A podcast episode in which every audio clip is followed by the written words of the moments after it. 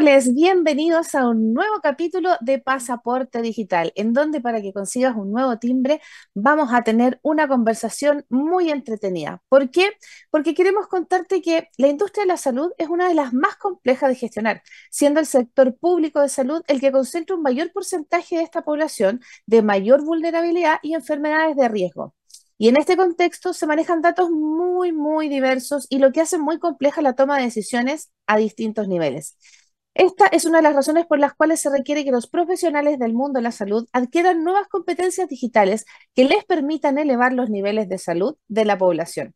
El invitado de esta semana acaba de aparecer en el ranking de los 150 LinkedIn Health Tech Exponentialists organizado por el Exponential Health Tech que es el ranking de las personas que están aplicando distintas tecnologías exponenciales para mejorar la salud de las personas en todo el mundo.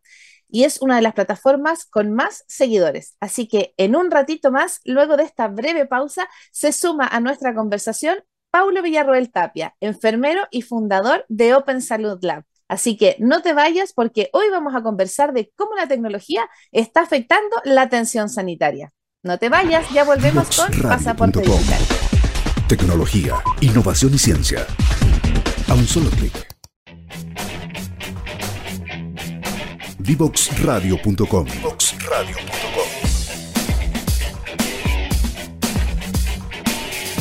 Conversaciones que simplifican lo complejo.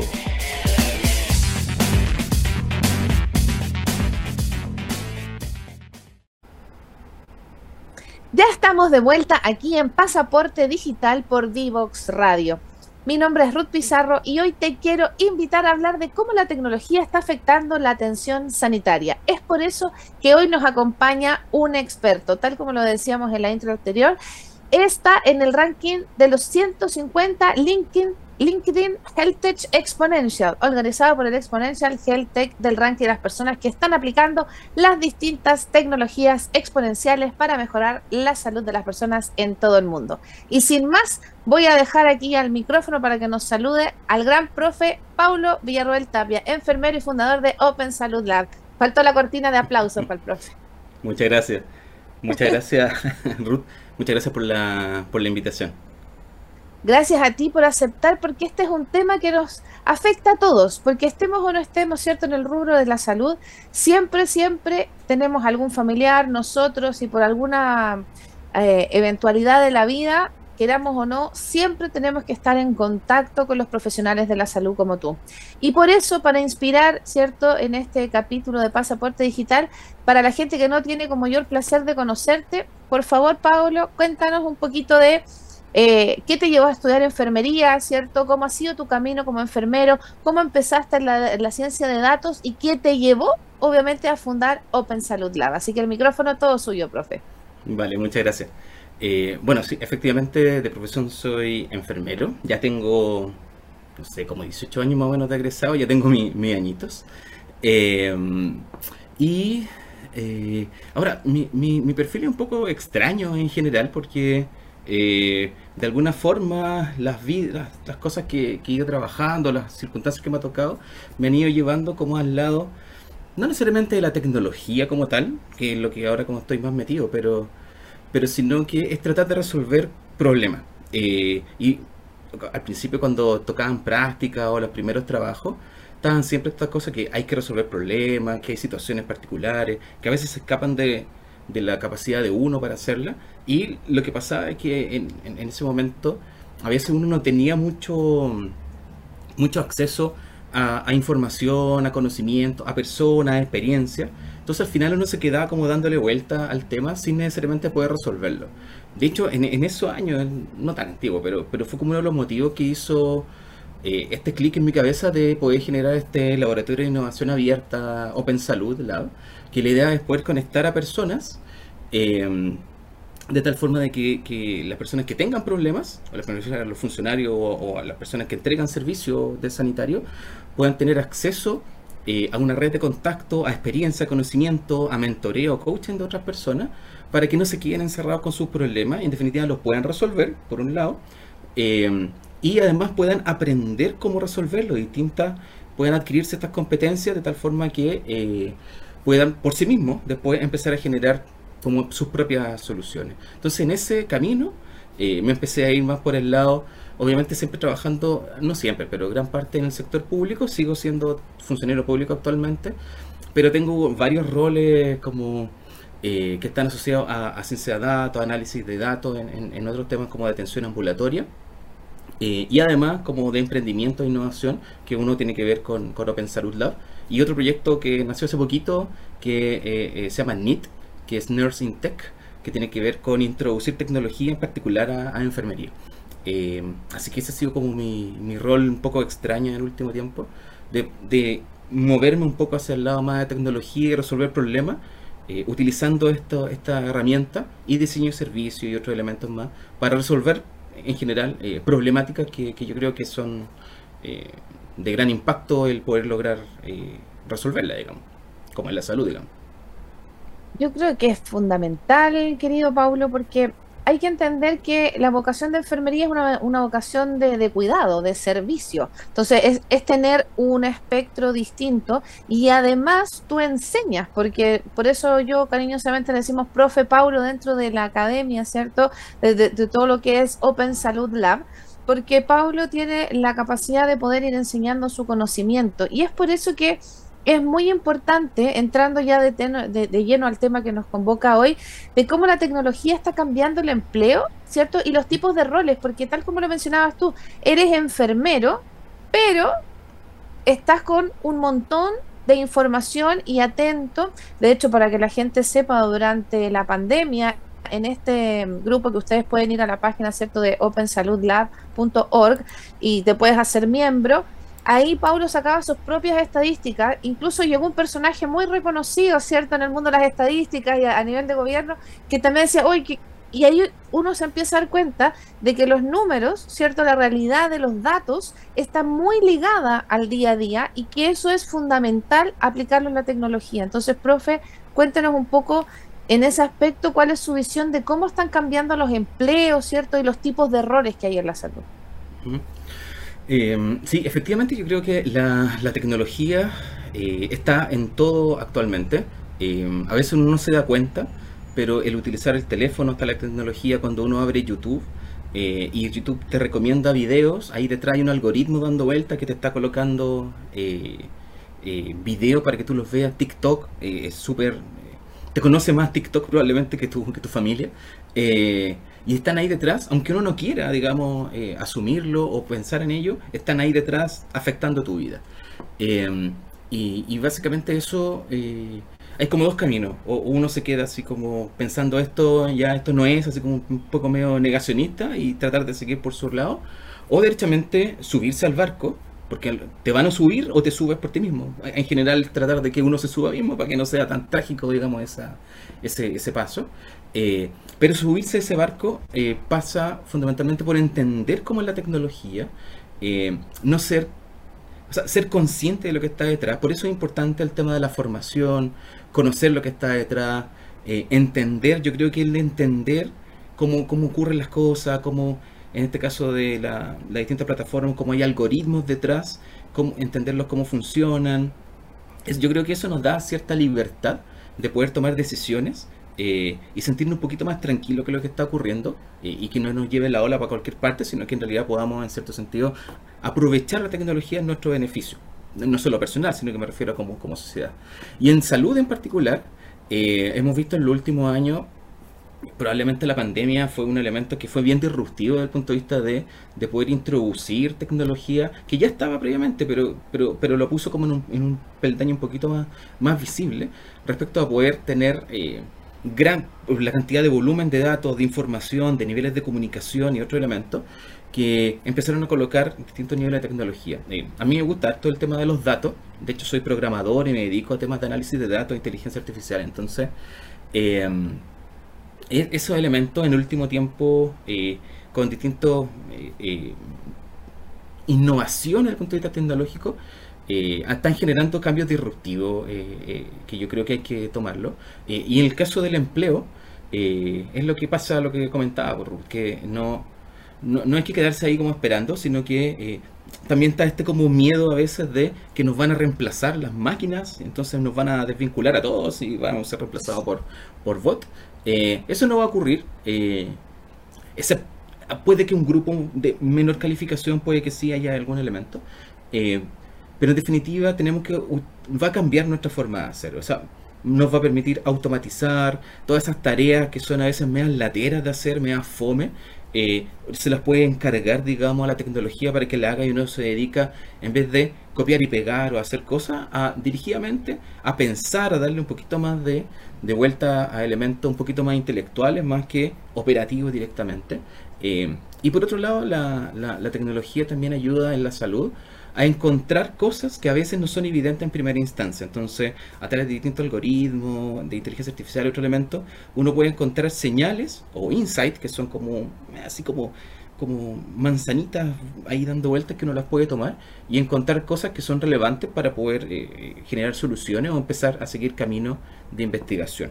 Por un lado, y por otra parte, eh, las la personas necesitan capacitarse, necesitan entender eh, lo que está ocurriendo, necesitan formarse, no necesariamente ser expertos, todos ser programadores, no, no es eso, eh, pero sí necesitan comprender lo que está ocurriendo. Es como la, antes había que saber leer como para más o menos eh, estar bien en la vida.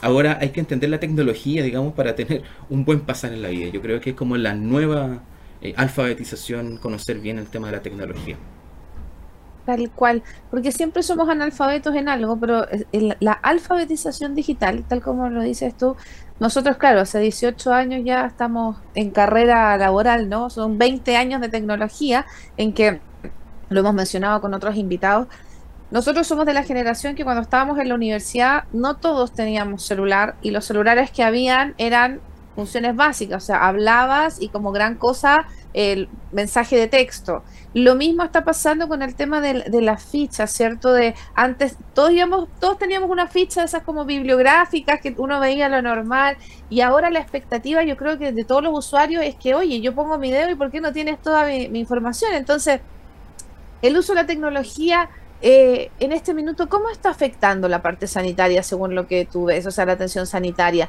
¿la está mejorando? ¿La está entorpeciendo? ¿En qué parte tú ves que estamos ahora, Paulo? A ver, yo creo que estamos.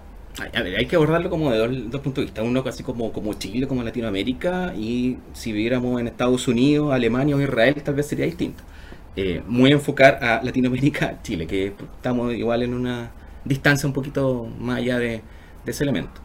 Em, yo creo que la tecnología está, está siendo eh, muy utilizada actualmente. Eh, está como bien en boga. Eh, en general, hay muchas startups y empresas que están tratando de colocar eso, por una parte. Em, y la tecnología ayuda, yo creo que, em, primero a escala. porque antes para hacer como mucho, quizás llegar a muchos pacientes o muchas personas o empezar a tener soluciones por muchas partes, antes era todo más manual o, más eh, artesanal. En cambio, la tecnología actualmente permite, con un esfuerzo quizás menor que el anterior, llegar a cientos y miles de personas más. Eh, por tanto, tiene un elemento de escala importante. Por tanto, podemos llegar a niveles poblacionales más grandes. Eso yo creo que es un elemento importante con la tecnología. Y otra cosa importante, eh, la tecnología lo que permite es aumentar la velocidad eh, en que las soluciones se puedan implementar. Yo creo que la tecnología ayuda mucho a, la idea que uno tiene en la cabeza, poder llevarla a algo concreto. ¿ya? Eh, y además no solo algo concreto, sino que probarla o validar, digamos, con, el usuario que, uno está tratando de resolver ese problema. Em, entonces la tecnología permite entonces escala, llegar a muchas más personas y por otro lado velocidad, por tanto no solo más gente, sino que o más cosas, sino que además eh, más rápido. Pero también coloca otro elemento sobre la mesa eh, que tiene que ver con elementos éticos. Eh, porque básicamente el, manejar datos e información sensible, particularmente en salud, o tomar decisiones que afecten la salud también. o sea, esta persona la atiendo porque mi algoritmo me dice que la tengo que atender, o no la atiendo, o la atiendo después, porque hay otro que mi algoritmo me dice que lo tengo que hacer antes. Entonces, esas decisiones de de que la persona acceda o no acceda a un servicio, a un beneficio, o que mis datos viajen por canales que no sean seguros, la verdad es que eh, son, yo creo que el gran desafío actualmente eh, en el sector de los datos y salud eh, el tema del, del, del, trato responsable y ético, digamos, de la, de la información. Que es algo que no se ha tocado mucho, están todos como enfocados en la parte más técnica de, de, generar estos algoritmos así como ChatGPT, ¿eh? que tú le escribes una pregunta y te responde así ultra bacán. Eh, pero también es importante la, la, base detrás de, bueno, ¿qué está pasando con mis datos, con mi información? Estoy colocando mi root, mi diagnóstico. ¿Cómo, ¿Cómo, el algoritmo está haciendo ahí? Entonces yo creo que ese es uno de los desafíos más grandes que está actualmente eh, desde el punto de vista de los datos en salud, eh, que es el uso responsable y ético de la información. Bueno, justamente nosotros la semana pasada tuvimos el, el honor también de conversar con Francisca Yáñez, quien lideró esta hoja de ruta de ciberseguridad, conversando justamente lo que mencionabas tú de la responsabilidad de los datos, algo que también aquí en Pasaporte Digital lo venimos conversando mucho, porque si uno se pone a pensar, uno dice, bueno, marketing, ciberseguridad, lo que pasa en salud, ¿qué tienen que ver? Todo. Porque el marketing es la forma en que yo entrego la información y yo te digo, oye, ven conmigo, ¿cierto? Y es donde yo deposito, porque una es la responsabilidad que yo tengo que dar, tal como dices tú, de la seguridad donde tú vas a poner los datos. Pero yo como usuario también tengo la responsabilidad de dónde voy a poner mis datos. Por eso también en las entidades gubernamentales uno tiende a confiar, o sea, uno dice, bueno, es de gobierno, debe tener todo en orden, ¿cierto? Es lo más seguro a lo que debiese acceder, pensando en una lógica ecológica.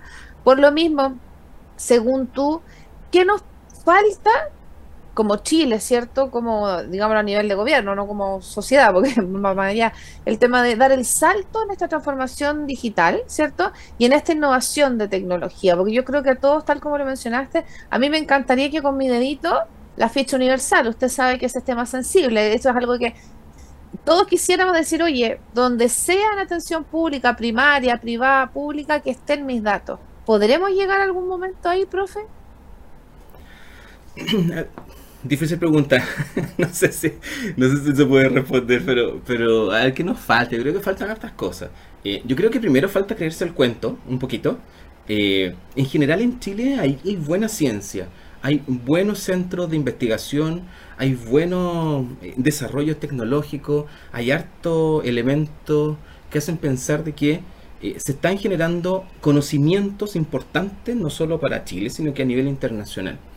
Eh, pero a veces eso también queda un poco muy, muy de nicho, como la gente que lee papers o que está metido en la academia, como que los conoce, pero, pero no llega, digamos, finalmente queda como en un proyecto de investigación y no llega directamente a las personas o a las instituciones que entregan esos servicios que pueden utilizar este, digamos, este nuevo conocimiento. Entonces, hay una, no sé si desvinculación, pero, pero, pero una lejanía, eh, en cierto sentido, entre la academia e investigación y los avances científicos con los que están atendiendo a las pacientes, por llamarlo así. ¿ya? Entonces, yo creo que hay un tema importante de, de esta eh, eh, vinculación con el medio que tienen la universidad o los centros de investigación, de hacer trabajo conjunto y de poder generar interdisciplina y, y cosas que, que, están ocurriendo en el laboratorio, comillas, estén, digamos, aplicándose en las personas. Entonces, yo creo que ahí hay un elemento que, falta, digamos, que, por una parte.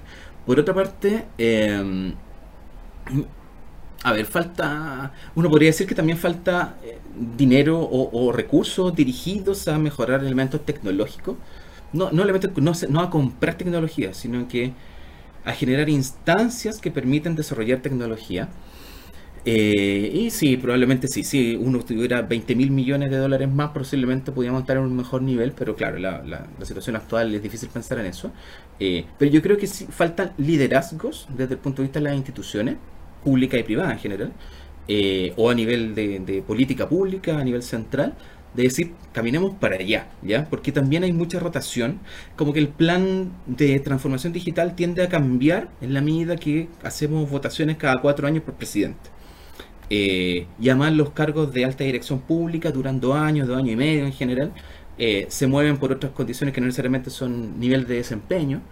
Entonces al final como que siempre se está como tratando de colocar sobre la mesa el problema o la solución. Eh, pero, pero todos lo tratan de hacer a su tem, a su manera. Entonces al final como que cada cuatro o tres años estamos siempre partiendo y no, y no tenemos como una decisión política completa de Estado de poder avanzar hacia eso.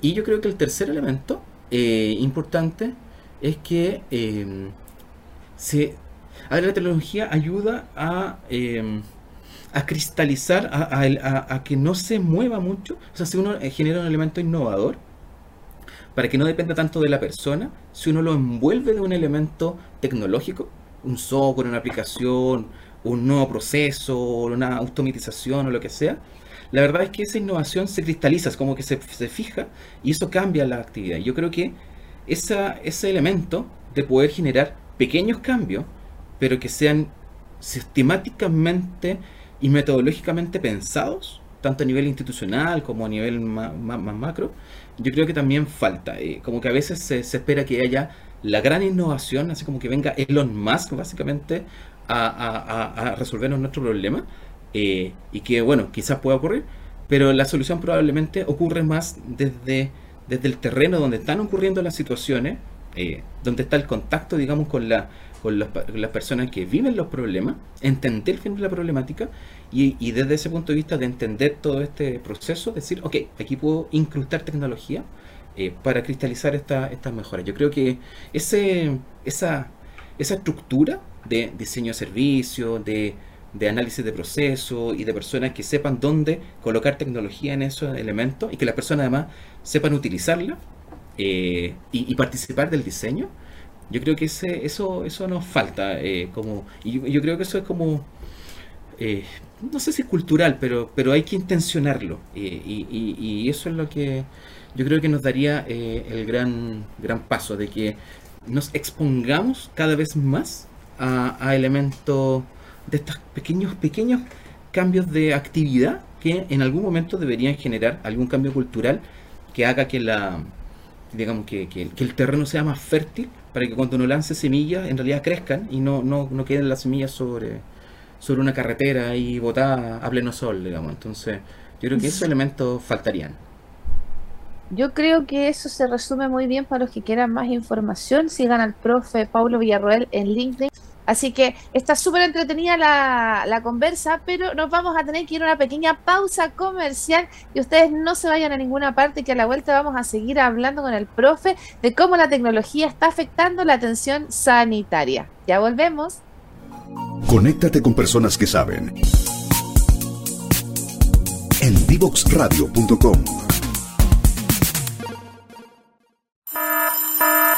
Ya comienza un nuevo programa en DivoxRadio.com.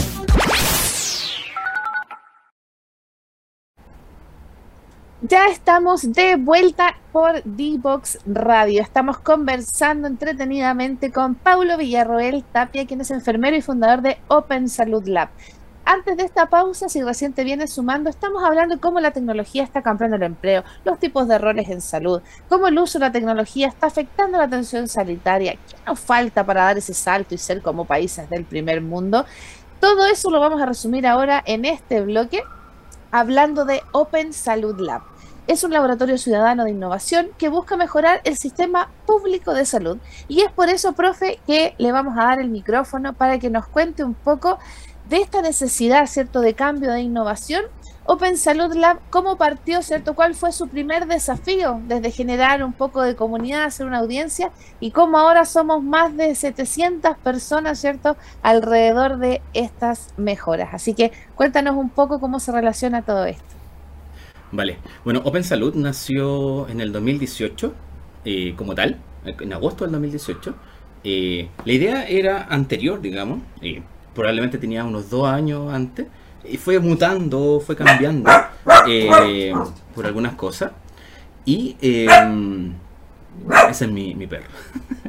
eh, la Todos queremos. También quería salir, quería quedar inmortalizado en el podcast. Y mm, bueno, nace con la. Porque es lo que hablábamos antes. A veces uno trata de resolver problemas eh, y, y no queda bien claro o, el compañero al lado tiene el mismo problema y no sabe, nadie sabe bien cómo resolverlo. Eh, y ocurre también harto que, eh, que no... A ver, hay harta como departamentalización, como segmentación, entonces no se comparte información entre hospitales, entre instituciones, cosas así. Entonces al final uno queda metido como en un hoyo eh, y que o, te formas tú mismo, digamos, en, en poder resolver ese problema eh, lo cual genera mucho gasto en general, porque hay que pagar diplomados, cursos, tiempo, recursos para poder resolver problemas súper concretos. O accedes a personas que pueden tener ya esos conocimientos o las vivencias, de tal forma de que tú puedas absorber eso y que eh, se pueda, digamos, eh, mejorar o tratar de buscar un camino de solución. Entonces, cuando nace esta idea, no, no, no existía un, un, espacio, digamos, para poder encontrar, digamos, a personas que creían o necesitaban o tenían esta sensación de poder mejorar el sector público, pero, pero no sabían bien cómo, cómo poder hacerlo, por un lado.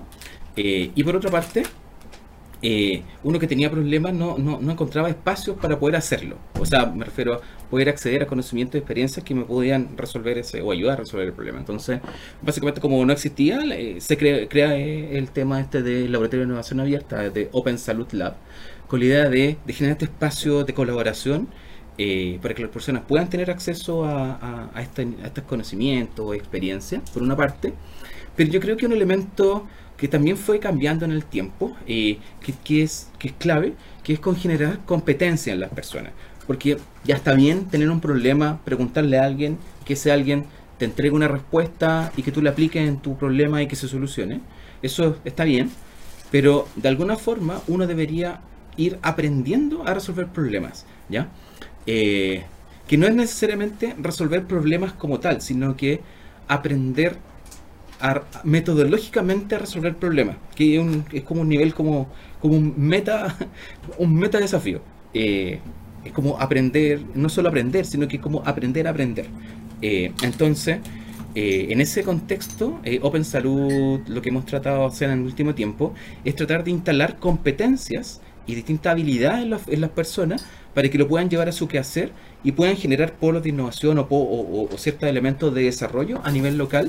Y que por cierto está toda la red de contacto y experiencia para poder potenciarlo, eh, pero, pero que ya las personas ya puedan tener esa experiencia. Entonces, eh, en ese sentido nació la Academia Open Salud, donde tenemos un curso eh, que ya tiene dos años más o menos el curso dando vuelta, año y medio, dos años en realidad, de ciencia de datos enfocada en salud, donde enseñamos a programar, enseñamos a resolver problemas públicos utilizando la programación en la ciencia de datos.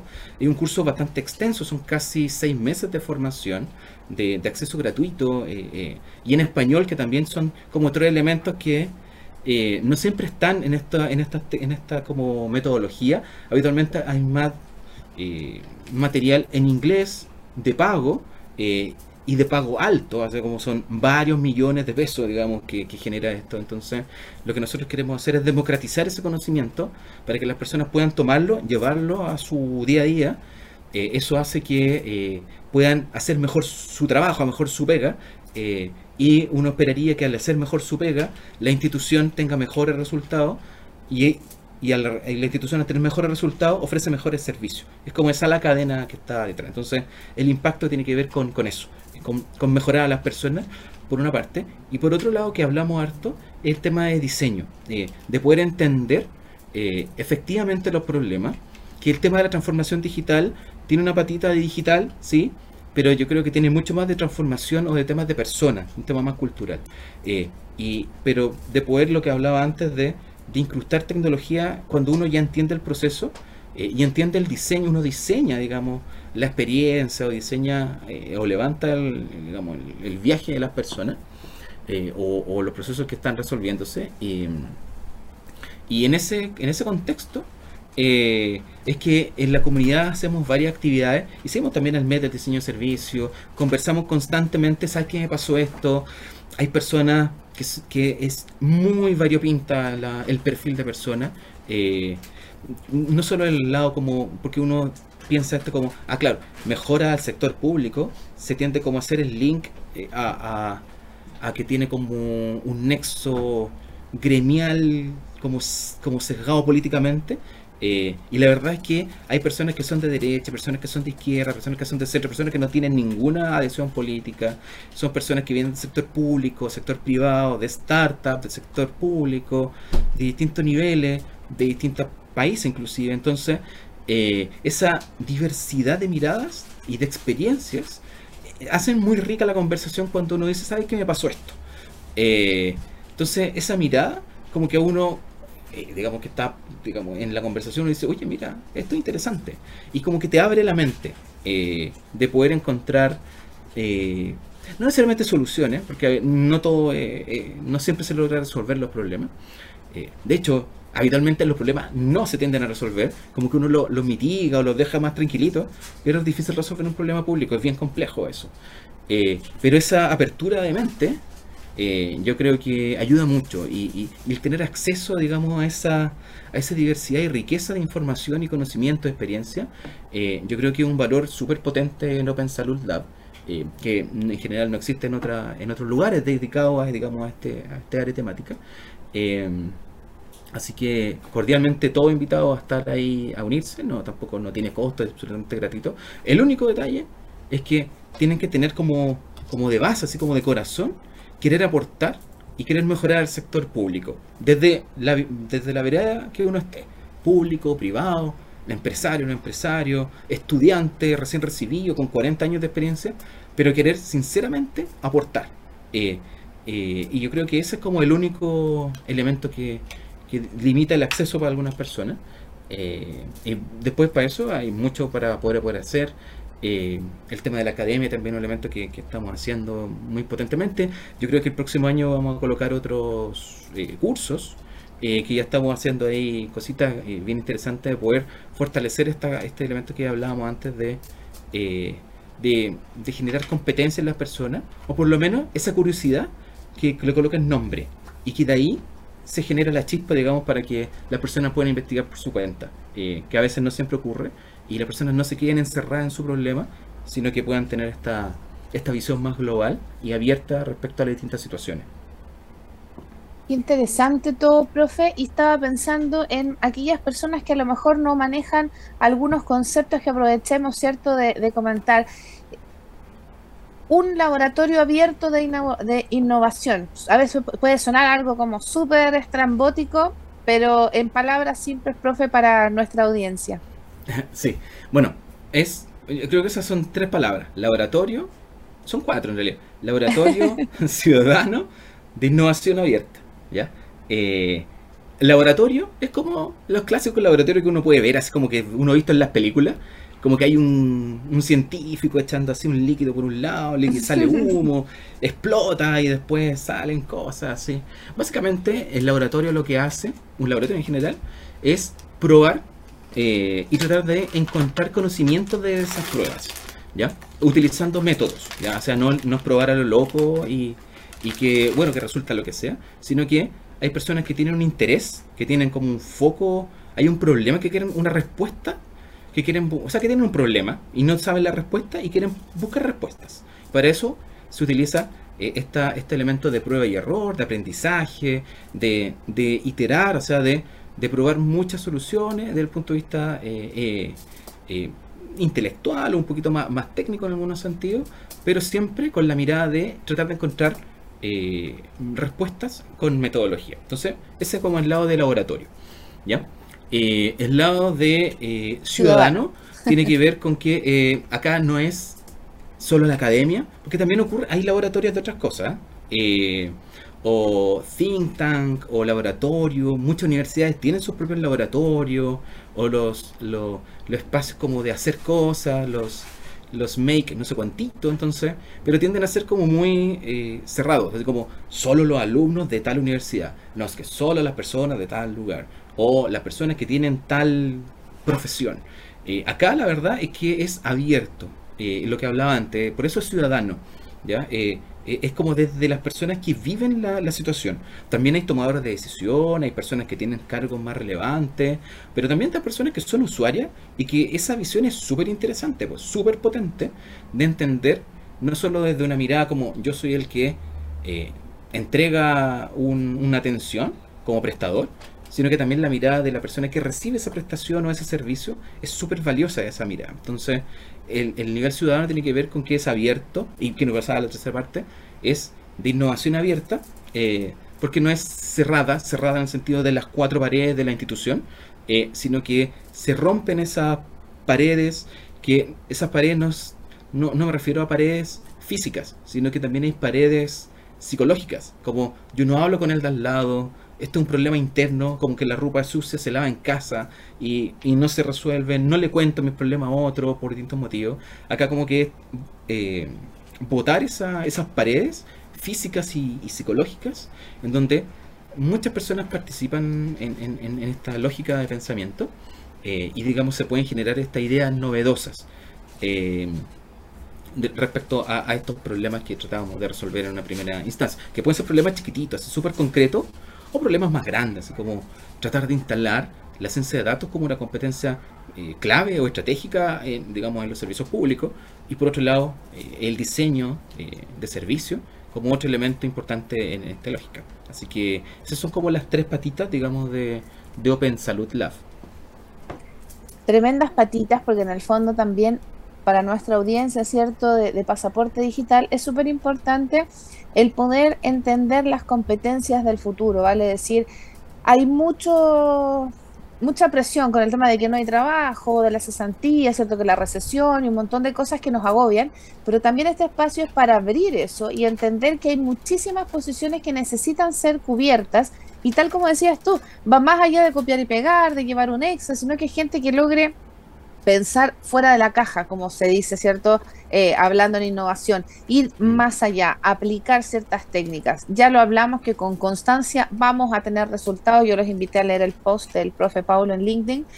Y para cerrar, porque nos quedan cinco minutos y tengo tanto que preguntarte, pero en estos cinco minutitos, querido Paulo, para nuestra audiencia que está más jovencita, que está partiendo, ¿cierto? Que, que quiere un desafío, ¿Qué le recomendarías tú partir en este camino de transformación en esta ciencia de datos, cierto que ya sabemos que Open Salud Lab también nos permite em, acceder de manera gratuita a cursos de calidad que se certifican, etcétera?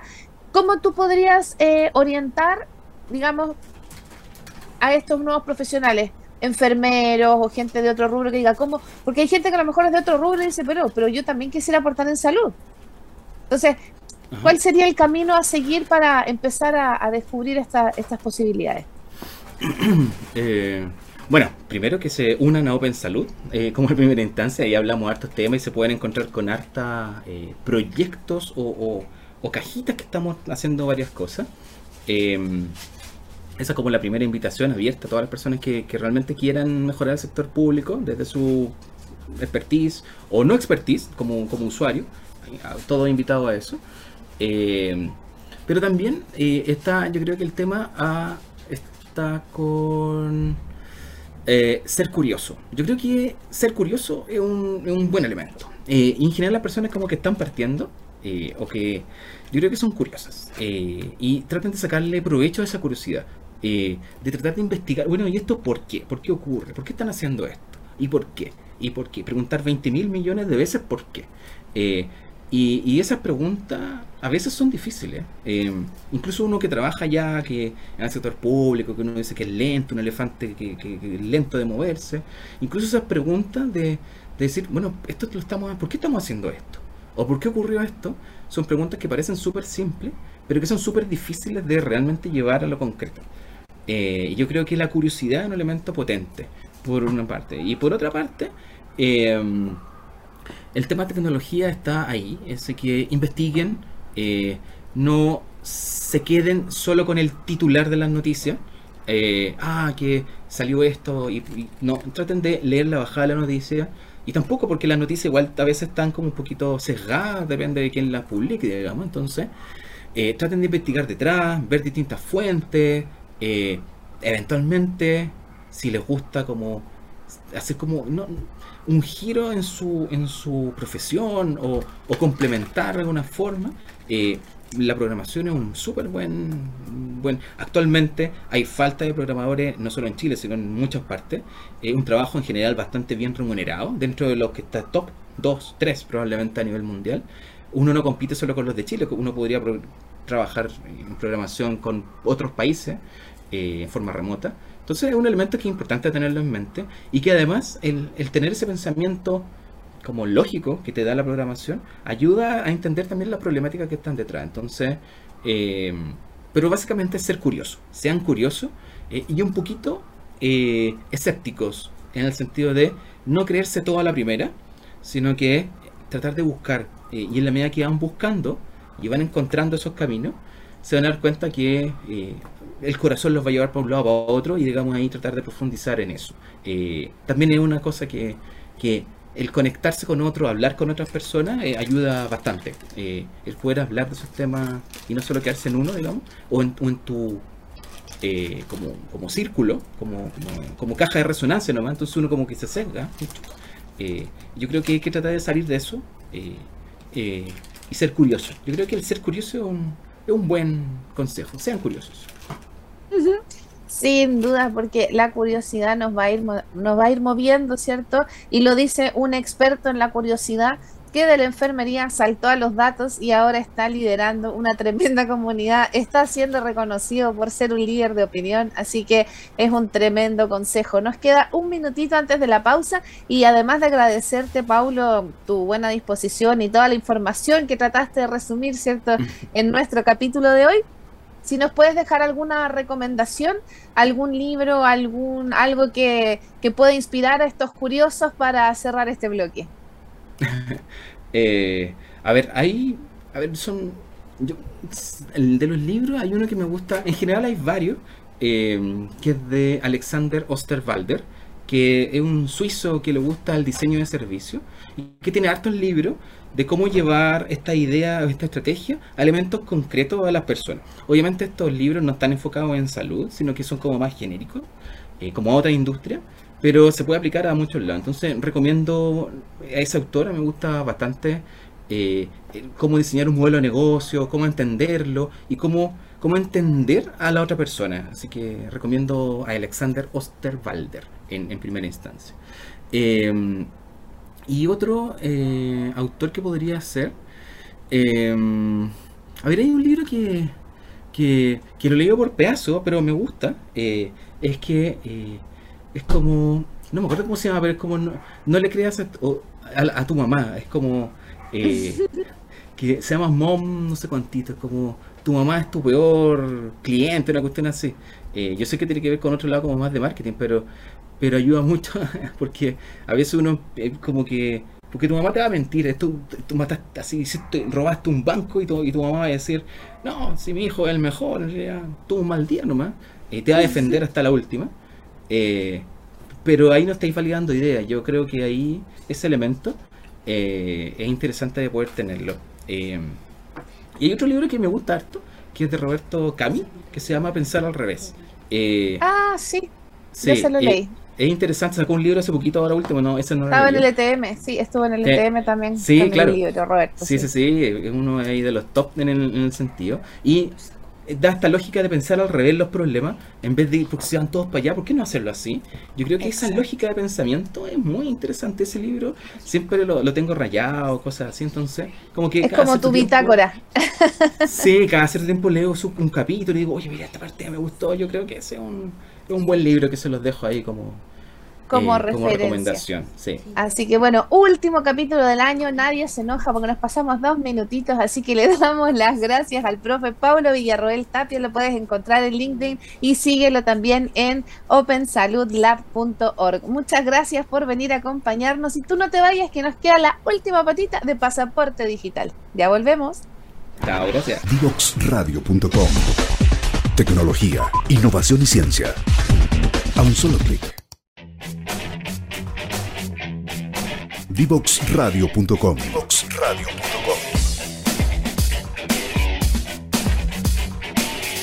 Conversaciones que simplifican lo complejo.